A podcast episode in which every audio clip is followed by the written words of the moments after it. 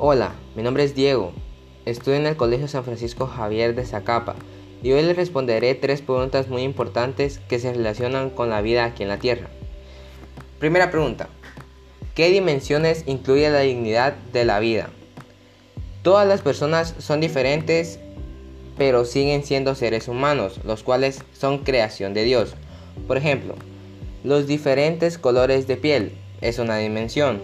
También la religión entra como otra dimensión, porque hay distintas religiones, las cuales las personas por sí mismas eligen de cuál ser parte. El lugar de donde vienen también es una dimensión, porque la mayoría de personas son de lugares distintos. Las razas aquí en Guatemala son muy significativas, porque nuestro país se compone de distintas razas.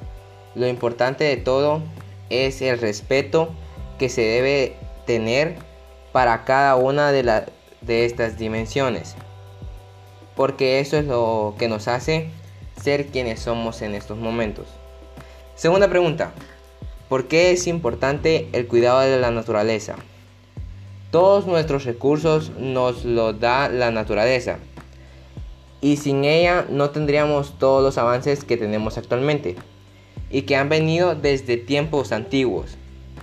Por eso es muy importante cuidar a la naturaleza, porque si la contaminamos o no la cuidamos y solo dañamos, la naturaleza puede morir. Y eso afectaría a todo el planeta, porque el agua se secaría, al igual que todos los bosques, y no podríamos vivir sin eso.